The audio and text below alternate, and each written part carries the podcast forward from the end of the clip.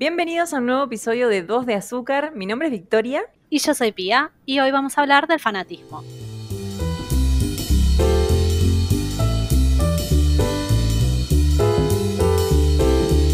Vicky, ¿vos te considerás fanática de algo? Sí, de muchas cosas. La verdad es que sí. Desde muy chica eh, siempre resulté fan de, de muchas cosas. Ah, reiteraba lo mismo, pero sí, eh, eh, la posta es que sí. Quizás con el tiempo, ¿qué? No, más o menos como de qué, en general, así como un, pantallazo general de qué eras más fanática cuando eras chica. Yo creo que principalmente de la música. La música fue como una gran apertura a mi fanatismo. y, después ya cuando fui creciendo y consumiendo otras cosas, eh, no sé, me volví fanática del cine, de ciertos actores. Eh, de libros, siempre así como en el ámbito del arte. Yo me acuerdo que la primera vez que algo me llamó la atención, yo, a ver, quien no me conoce no sabe que tengo como una personalidad un poco obsesiva con las cosas. A mí me gustan las cosas, pero me encantan. Si no, me son completamente indiferentes. Cuando yo era muy chiquitita, muy chiquitita, tendría, no sé, 8 años, 9 años, descubrí Scooby-Doo. Y Scooby-Doo es hasta el día de hoy. ese no, ese no, ese no, era Scooby Dooby Doo, what are you? Ay, ¿cómo vamos esta canción? Bueno, este, nada, cuando yo era muy chiquitita, más allá de que veía mucha tele, me encantaba ver Scooby Doo. O sea, los capítulos viejos, viejos, viejos son mis favoritos. Hasta el día de hoy, sí, no sé, me pinta ver Scooby-Doo, me pongo a ver Scooby-Doo. O sea, es algo que me encanta y es hasta el día de hoy. Y yo siempre digo, Scooby-Doo fue para mí el Harry Potter original. Porque yo pasé muchos años que me gustaba muchísimo. Tenía un pececito que se llamaba Scooby-Doo. Este, tenía una remera de Scooby-Doo. Tenía, tenía un montón de cosas de Scooby-Doo. Era como que a mí me mimaban y me regalaban algo de Scooby-Doo. Además, es muy tierno. Este, y me acuerdo que después, cuando descubrí Harry Potter, mi fanatismo empezó a evolucionar hacia Harry Potter. Fui muy fan de Britney, o sea, sigo siendo fan de Britney, pero no. Ay, yo también. Pero ¿quién no fue eh, fan de Britney así teniendo nuestra edad? Tipo. Britney fue, fue un reseteo cultural para mí ella. Y lo sigue siendo hasta hoy. ¿no? Free Britney. Bueno, este. Después hubo un tiempo como que dejé de escuchar la música de Britney porque ya tal vez no me identificaba tanto con el mensaje que ella estaba dando, ¿no? Cuando ya era la parte de. Sí, cambió mucho. La era de In the Zone, cuando ya hizo eh, ah, Igual, igual, perdón, pero In the Zone está buenísimo. Eh, yo me acuerdo que había escuchado todos los álbumes de ella, pero creo que me enganché más en ese tipo In the Sound y los anteriores, los dos anteriores. Los primeros no, no, no, no llegué tipo al enganche del inicio de su carrera, ponele. Para mí, el mejor disco de Britney fue Britney. El que tiene Overprotected, I'm a Slave for You. Eh, sí, buenísimo. De pronto eh, íbamos a hablar del fanatismo y estamos hablando de Britney, ¿no? Pero bueno. Bueno, todos pero los a este, sí. Mira, yo la verdad es que hablando de Britney, yo me acuerdo que cuando era muy chica era súper fan de Shakira, al punto que me acuerdo de haberme comprado el, cassette original y me sentía, pero ¿sabes qué? ¿Cuál? 20. Yo era, yo era la fan. Eh, ojos así. Ay, yo tenía el Unplugged. De... Ah, ese también. Ah, yo me acuerdo cuando lo compramos, lo compramos en una estación de servicio, yendo a Trelew. Y mi mamá se reenojó, mi mamá odiaba a Shakira. Ya en los últimos años le gustaba a Shakira. Pero la Shakira de los comienzos que decía que parecía que estaba cantando y cagando al mismo tiempo era como, ¿cómo cagas vos? rari. Este, pero esa era de Shakira es excelente y hoy de grande la estoy descubriendo porque yo obviamente de chica no escuchaba a Shakira porque mi madre no me dejaba. Este, y nada, era como, wow, qué temazo. Salvo lo que no se quiere se mata, que me parece un tema perrimo El resto de los mm. temas de Shakira me parecen, tienen una prosa que, mira, ni John Lennon la tenía esa prosa, así te lo digo. mira, pongo las manos en el fuego. Pongo las manos en el fuego para decir esto. Ni John Lennon tenía la prosa de Shakira. Este, pero bueno, después de esto, de, de, que conocí Harry Potter y de que me empezó a gustar muchísimo Harry Potter, me hice ultra fan. Hasta hace muy pocos años seguía coleccionando eh, libros y revistas y, cositas de Harry Potter. Eh, de hecho, mm. ahora estoy tipo en mi habitación y estoy viendo los libros de Harry Potter que tengo ahí. Eh, tengo... Igual que hermoso el universo de Harry Potter. La verdad es que yo... Em, Lástima Rowling, pero bueno. Sí, sí, es un poco complicado el asunto. Pero, por ejemplo, tengo re buenos recuerdos de haber ido al cine con mi tía, yo teniendo 11 años aprox, eh, a ver la primera película de Harry Potter. Sí. Eh, a uno de esos cines perdidos ahí por la valle, ¿viste? Microcentro. Sí. Bueno, y nada, mi tía siempre fue la que me sacaba a todos lados de chica, porque a ver, yo, para los que no saben, yo no vivo en capital, siempre viví en provincia, ahora más que nunca vivo en provincia, campo, básicamente. Provincia hasta la muerte. Sí, obvio. Eh, y bueno, entonces cada vez que yo iba para capital, que mi tía vivía en capital, la tenía re clara, entonces me invitaba al cine, me invitaba a un lado, a un lado y al otro. Entonces, eh, siempre caíamos así a ver películas. Y cuando vi Harry Potter, fue, o sea, para una niña como yo, que la verdad, cero cultura de, nada a esa edad, y además apenas si tenía un televisor con los cables de aire, ponele, eh, fue como descubrir Narnia. Algo así, mal, ¿viste? mal. Eh, fue muy lindo. El tema es que me leí el primer libro, que me lo había dado mi tía, me lo había prestado, mejor dicho, era de mi primo. Eh, y después los otros libros no los leí porque no tenía el, digamos, la capacidad económica para comprarlos. Y, bueno, y después. Sí, eran caros. Siguen siendo caros. Siguen siendo carísimos. Y me acuerdo que recién en, en, el tercer año de universidad me crucé con una chica que, que, a ella también le encantaba Harry Potter y bueno, habíamos pegado onda después de hacer un, un trabajo práctico. Y me dice, ¿te leíste los libros? Le digo, me leí solo el primero, pero después me vi las películas, ¿viste? Y me dice, ¿querés leerte el último? Yo te lo presto. Y la piba me lo prestó, boluda. Qué divina. Recopada, no, divina mal. Y además, yo, a mí me das un libro y yo te lo cuido, pero, ¿sabes qué? Ni una marca te dejo. yo soy súper confiable. Yo los libros no los presto. No los presto. Le presté el primero de Harry Potter a mi hermana y sufría cuando se lo tuve que dar. No por ella, obviamente. Pero yo sé que el libro nunca se devuelve. O sea, el libro, he ido a reclamar libros a casas Tipo, me acuerdo que presté el cuarto de Harry Potter y no me lo devolvía y había pasado una semana y no me lo devolvía y le caía en la casa. Hola, eh, ¿tenés mi libro? Lo quiero leer. Mentira, no lo quería leer, ya lo había leído como 15 veces ese libro. Claro, querías asegurarte de tenerlo y ya está. Si no lo leíste, amiga, yo te di una semana.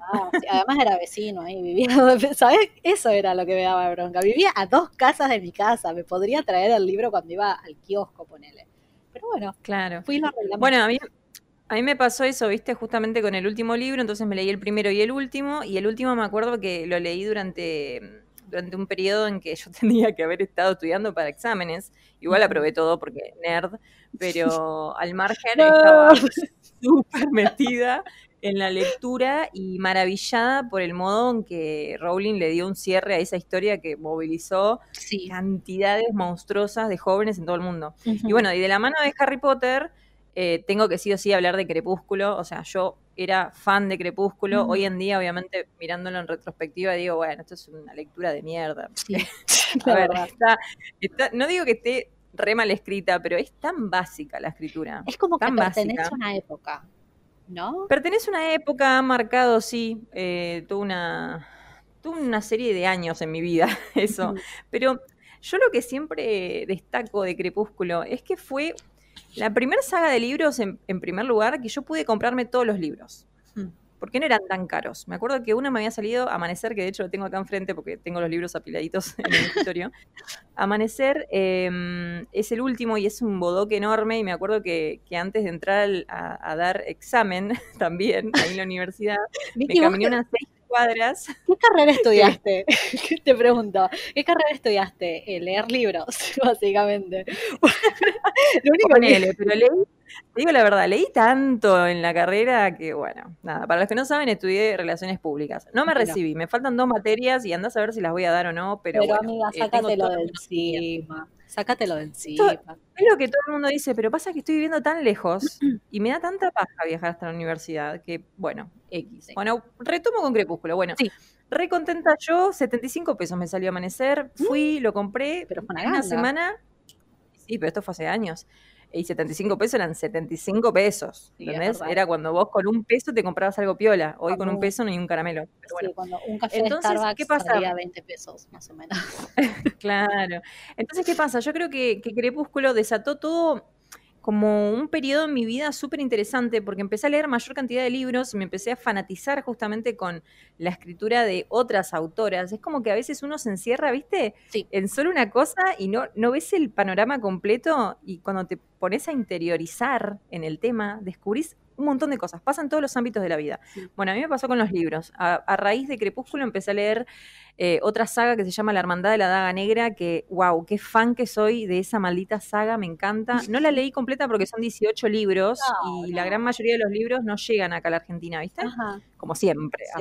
Entonces, em, solo tengo cuatro en físico y me leí hasta el, creo que quinto o sexto, así online, ¿viste? Sí. Eh, y me encanta, es una cosa que, ay Dios, eh, la capacidad que tiene J.R. Ward, Ward, así se llama la, autora. Dios, no, no sabes, es, es como la puta ama, la puta ama del mundo vampírico, pero viste cuando la historia está re bien fundamentada y, y, además te mete romance, que era justamente lo que en aquel momento a mí me encantaba. Hoy en día quizás no tanto, pero bueno, un poquito de romance te acepto. Eh, y está, está buenísimo. Además, cada libro se llama Amante Tanto. Por ejemplo, mm, el cuarto libro, Amante Confeso. El primer libro, Amante Oscuro. El segundo libro, Amante Eterno. Y son todas historias así, independientes de guerreros vampíricos que lo que hacen es eh, tratar de salvar a la civilización de vampiros que está en extinción debido a una guerra con nada, X, eh, X organización que buscan erradicarlos, que busca erradicarlos. Así que nada, está buenísimo. La verdad que los libros es algo que, ay, a mí me encantan, me encantan, me encantan, me encantan. Y de la mano de los libros vienen las películas. ¿Cómo te llevas vos con las películas? Yo tengo un tema con las películas, en general. Porque, a, ver. a ver, yo es como que, suponete, ¿no? Voy a ponerlo en, palabras. Eh, yo las películas en general no las consumo como, salvo Harry Potter y ponerle los Juegos del Hambre, que me parece una saga excelente. O sea, los Juegos del Hambre me parece excelente. La última película no la vi, no, o sea, ya está, se Te daría cringe.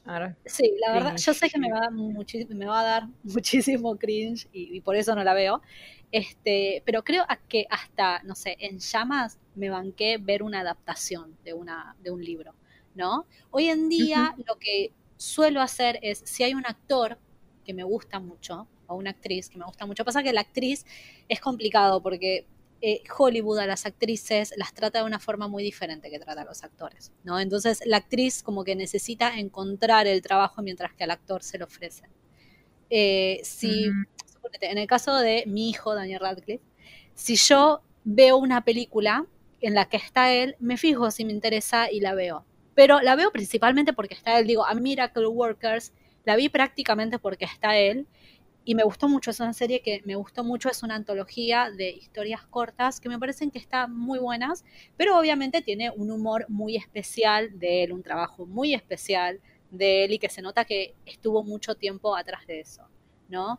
Eh, por ejemplo, Swiss Army Man es una película que a mí visualmente me encanta. No sé si la viste.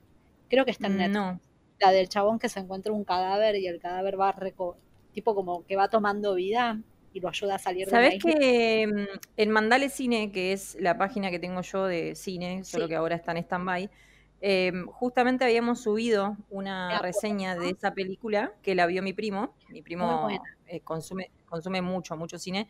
Y nada, la vio, hizo la reseña y me dijo como que era media incluso bizarra. Es muy extraña. como que no es para cualquier público. Sí, es muy rara. De hecho, en cines se hizo una presentación muy limitada, porque claro, o sea, es un riesgo muy grande. Digo, a ver, hay escenas en los que, no sé, el chabón Paul Dano, eh, que es el personaje que está vivo, eh, tiene que cazar para sobrevivir. Entonces agarra el cuerpo de, este chabón que está muerto, que es Daniel Radcliffe, pero que está cobrando vida, y caza Esto es, muy asqueroso.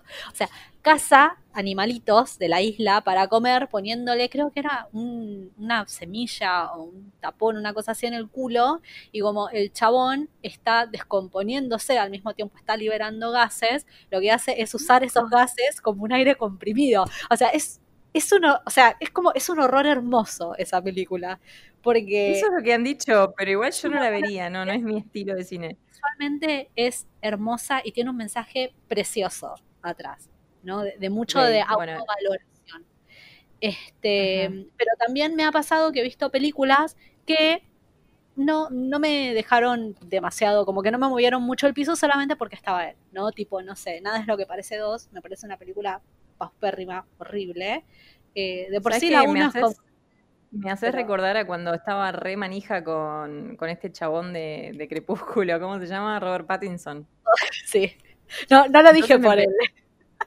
No dije No, no, no, pero, pero estaban todas re locas por él y bueno, yo estaba en esa ola. Y, y bueno, y también creo que fue el primer actor que me despertó, viste, ese interés masivo por, por consumir cada cosita que hacía. O sea, o sea, él, no sé, daba un paso, y bueno, yo daba un paso detrás de él. Encima me encanta porque el chabón es de Tauro, cumple creo que dos días antes de mí, una cosa así, o un día después, no me acuerdo si el 15 o el 12 de, ¿No cumple el 13? Creo que el 13. El 13. El 13 de mayo, porque el 13 de mayo cumple una amiga mía también, y cumple Hunter Parrish, un actor que a mí me gusta mucho, pero que no, no veo sus películas ni en pedo porque él sí agarra lo que viene y yo a eso no me someto. o sea, yo ya está. Hasta Daniel Radcliffe llegué. Yo ahora tengo que empezar a elegir bien mis batallas. ¿No? Igual yo te digo algo, ¿eh? Acá llega el momento en que Victoria se pone seria y hace una gran confesión. ¿Qué eh, no, no, no hice nada raro porque no soy una persona de extremos. Pero, pero, lo que sí, cuando descubrí el mundo del K-pop, o sea, el mundo oh. de, la música coreana, del pop coreano, madre de Dios, jamás, Eso es pero sí, jamás en la vida experimenté tanto fanatismo por esa industria de la música. Creo que la, está, está diseñada de tal manera esa industria que, te juro, es imposible ¿no? no hacerte fan si te gusta el pop y si te gustan los asiáticos, ponele. Aunque en principio a mí no me gustaban los asiáticos y después fue como, ah, ok, sí, estoy hasta las manos. Después ibas a Flores. ibas a Flores de Levante. íbamos de Levante a todos lados, íbamos a los karaokes coreanos, ¿no? Yo tuve una etapa que mejor mantenerla oculta.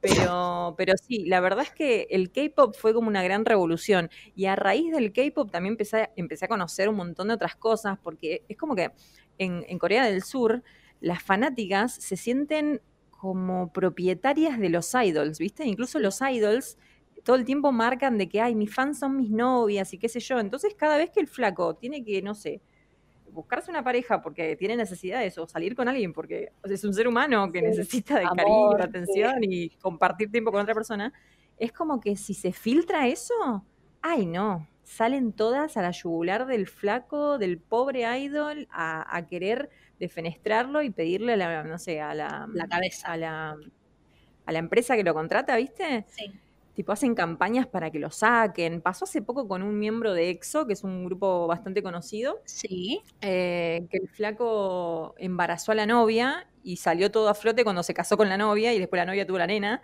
Y hasta el día de hoy hay muchas fans que son pudientes, o sea, que están en muy buena posición económica y hacen campañas para que SM Entertainment, que es la empresa que tiene a EXO, lo saquen del grupo.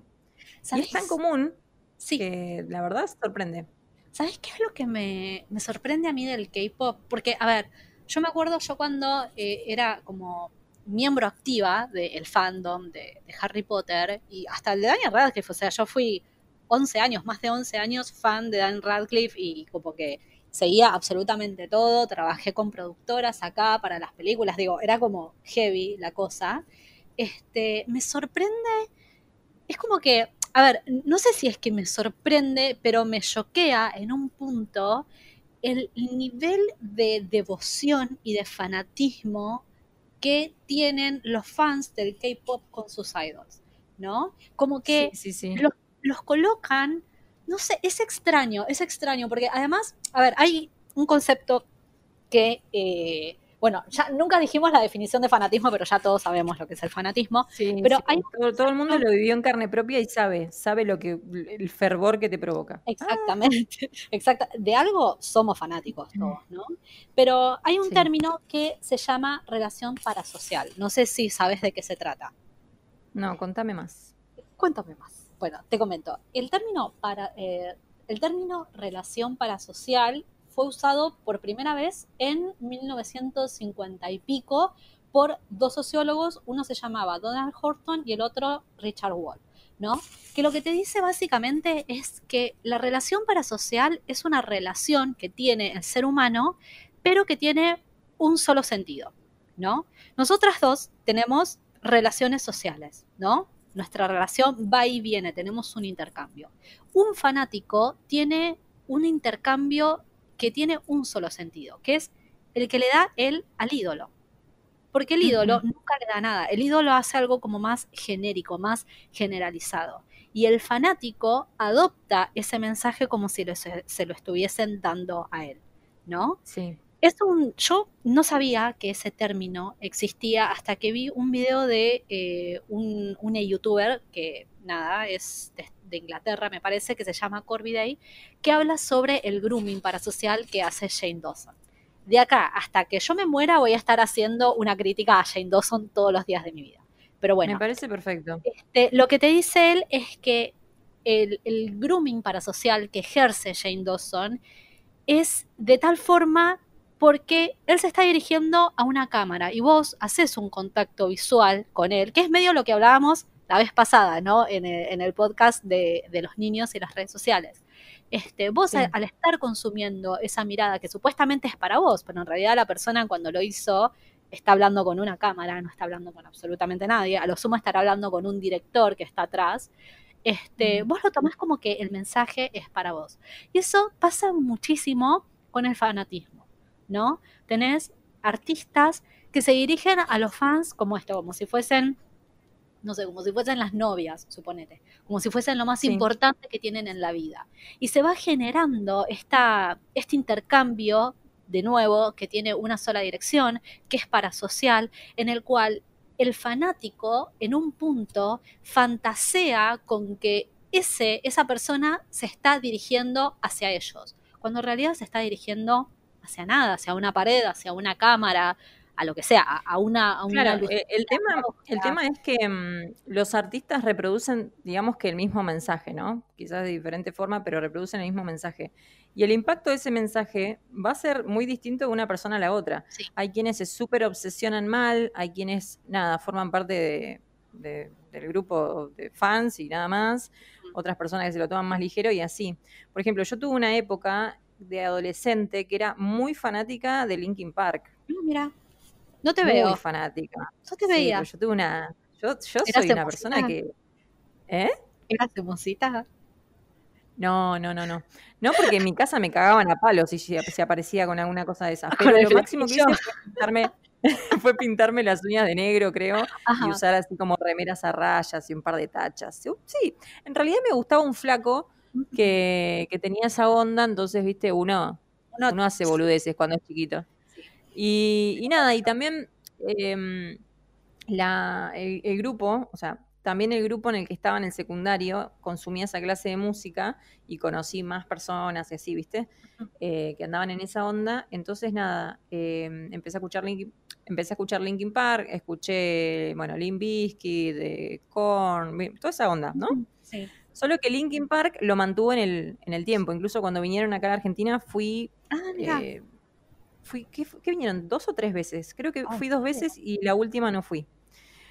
Y bueno, nada, o sea, llegué a tal obsesión por Chester Bennington que me acuerdo que, yo agarraba y editaba mi, la cara de la novia y ponía mi cara en las fotos en la computadora. Y es medio creepy contarlo, pero nada, uno cuando es chico hace esas boludeces eras chica. Bueno, vos viste mi foto con Michael B. Jordan, así que yo no puedo hablar. Yo no puedo hablar al respecto, la verdad no tengo nada. Incluso, incluso, boluda, cuando me hice fan de Crepúsculo, me acuerdo que había una foto muy amateur, corte de, de Bella y Edward en el set. Con, no sé si era la directora o quién, pero estaba Bella de un lado, una persona en el medio y Edward del otro.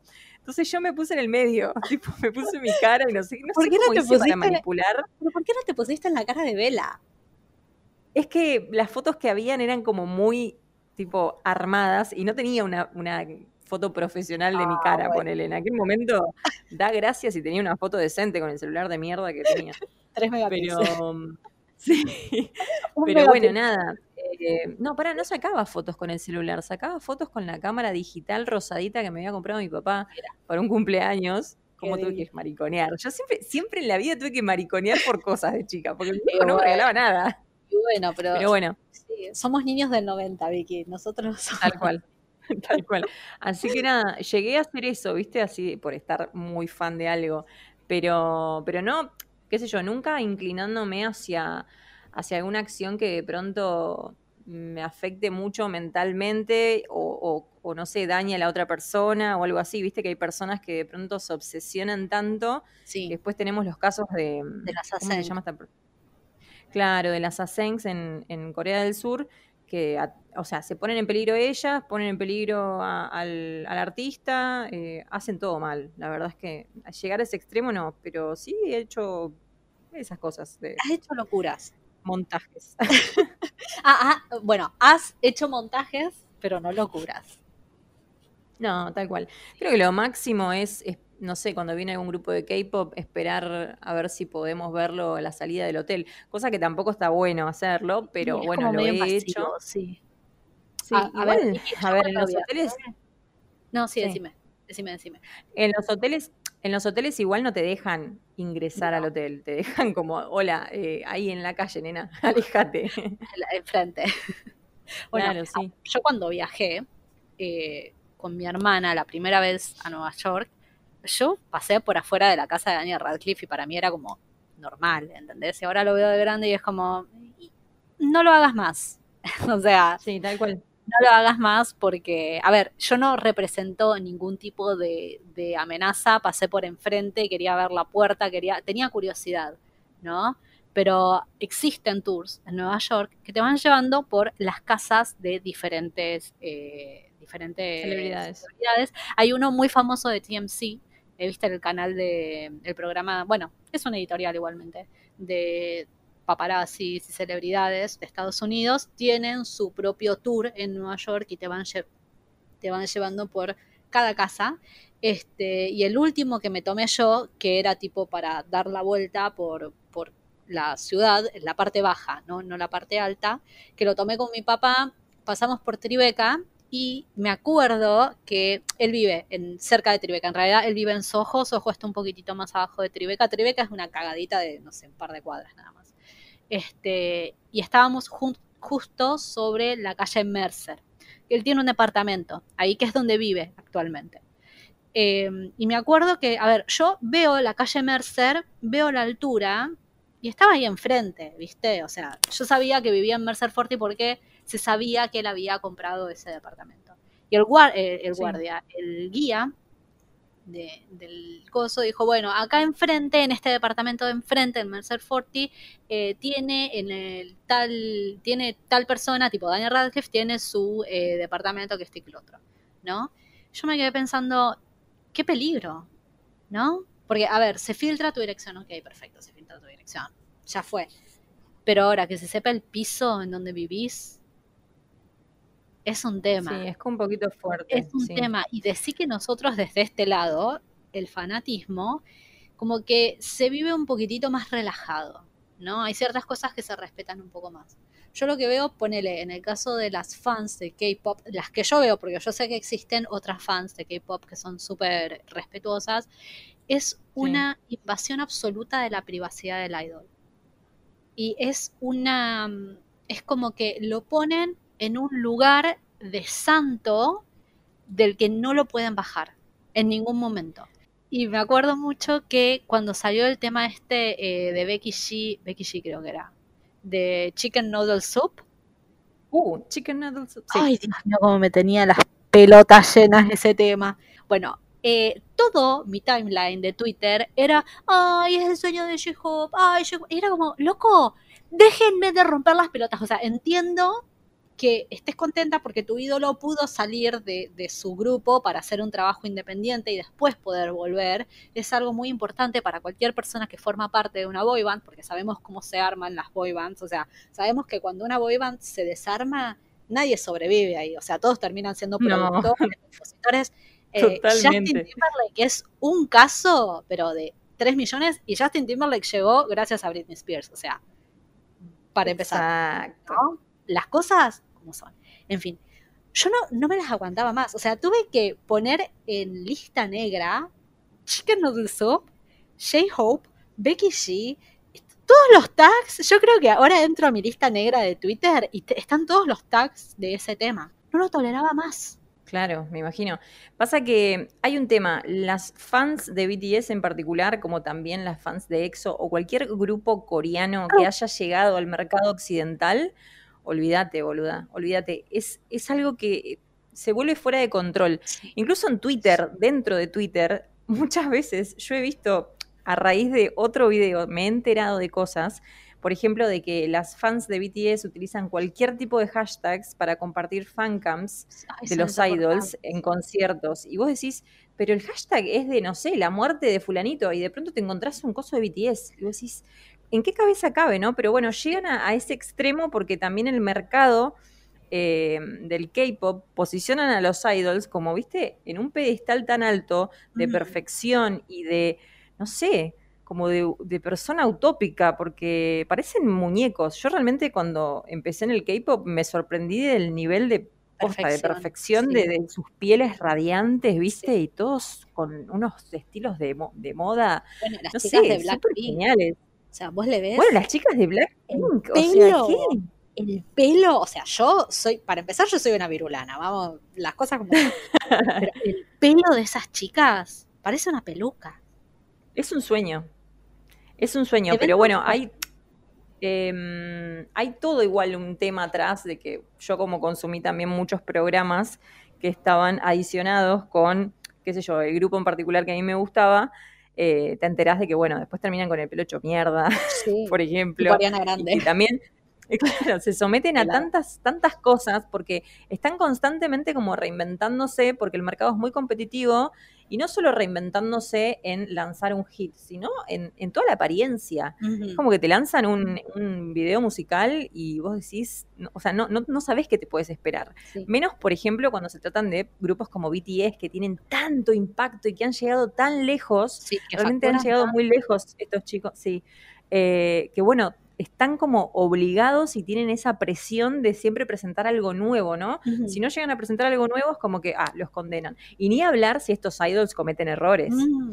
A ver, yo creo que tenemos que hacer mucho hincapié en esto. Está buenísimo ser fan, está buenísimo sentir esa emoción, esa, esa cosa, no sé, a mí me encanta ser fan, ¿no? Eh, yo soy mucho de, volverme muy fan de películas y de actores y esas cosas. Sí. No me pasa tanto con la música hoy en día, pero es re lindo, es una sensación re bonita.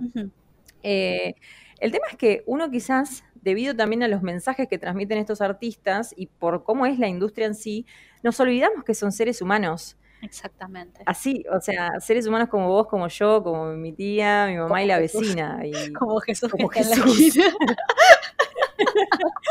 Entonces, es como que llegamos a un punto de cosificar, ¿no? A la, al artista. Sí. Eh, y, vos, y vos me habías comentado un concepto que, que habías escuchado en la universidad o en uno de los estudios que habías hecho, ¿te acordás? Sí, el de Hofbaum, que decía que, era este, ¿no? El, de, el tema del fanatismo, cuándo nace el fanatismo y cuándo nace la idea de eh, la perfección absoluta, ¿no? Eh, del hecho de que antes de los años 50. Es muy loco porque esto de la relación parasocial y el fanatismo nacen mano a mano directamente de la época del 50, los dos, este, cuando se corre, uy, cuando se corre el mercado, cuando, el mercado deja de ser el hombre que podía pagar y empieza a ser el hijo o la hija de ese hombre que podía pagar.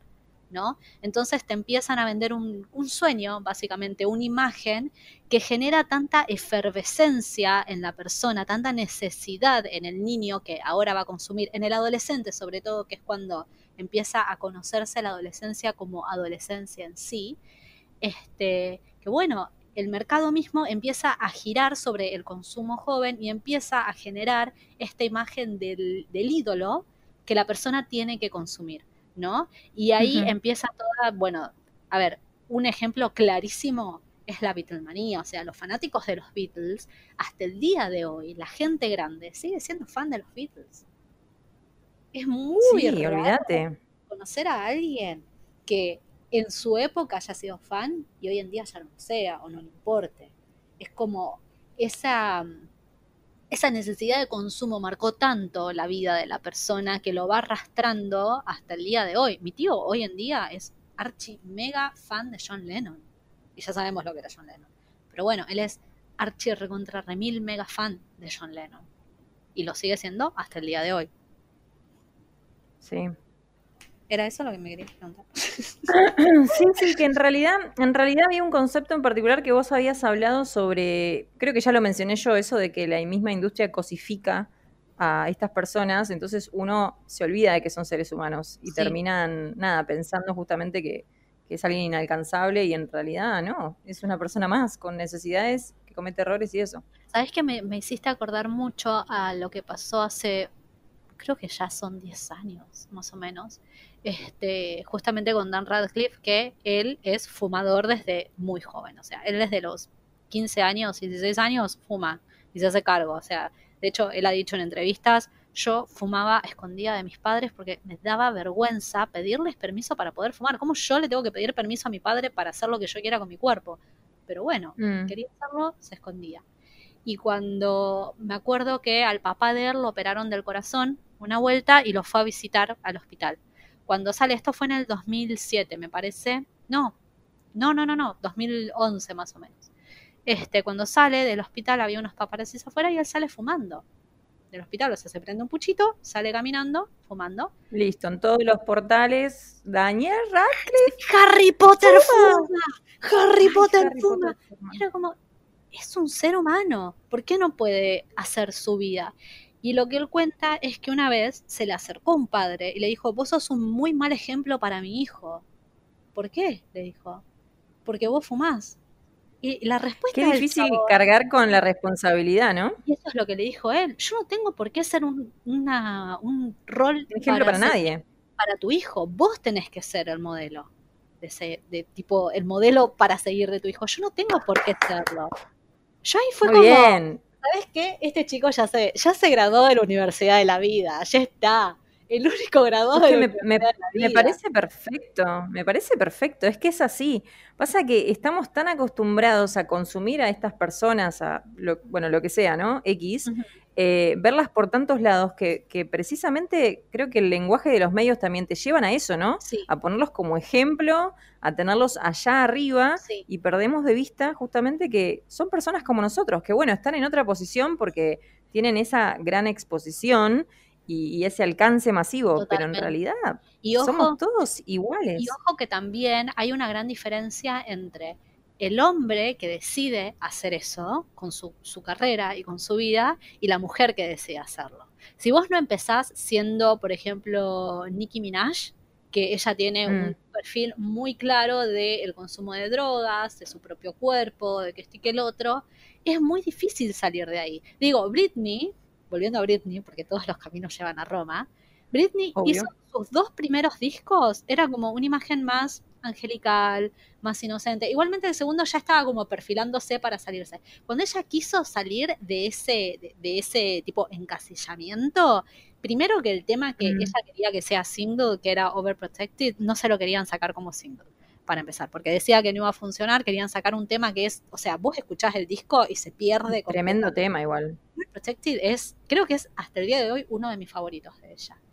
Es buenísimo. Ay, se me pone la piel de gallina de, escuchar porque yo bailaba eso con la chica. Además la coreografía. La coreografía. Sí, era la época de ponernos todas locas con la coreo. es tan complicada esa coreografía porque va destiempo. Es una, Igual... es una obra de arte realmente. Las de K-pop son más complicadas, pero sí, Bueno, pero a ver, para una sola persona que está bailando a destiempo, tenés que tener un oído y una sincronización con tu cuerpo que solo Britney la tenía. En ese entonces. La tenía, sí. Pobrecita. Sí, sí, Este, pero bueno, cuando ella quiso salirse de ese molde de la niña inocente, la, censuraron. Britney, desde Britney hasta pasando In the Zone, no fue promocionada en ninguna radio de Estados Unidos porque estaba censurada. ¿Por qué? Porque ella quería tener autonomía sobre su carrera, sobre su cuerpo, sobre la imagen que ella quería dar al público y no se lo permitió a nadie. Volvemos con esa presión, ¿no? Presión social, presión de la industria, presión de todo. Y más en el caso de las mujeres. Ha ah. pasado también con actrices. Ahora no me viene a la mente nombres, pero el otro día estaba viendo justamente un video que hablaba sobre qué pasó con la actriz de tanto, que era una actriz que siempre aparecía, viste, en las películas románticas. Hay una en particular que era con Nicolas Cage, que mm, es una chica rubiecita. Esa, Meg Ryan. Vos me tirás una película y yo te la saco.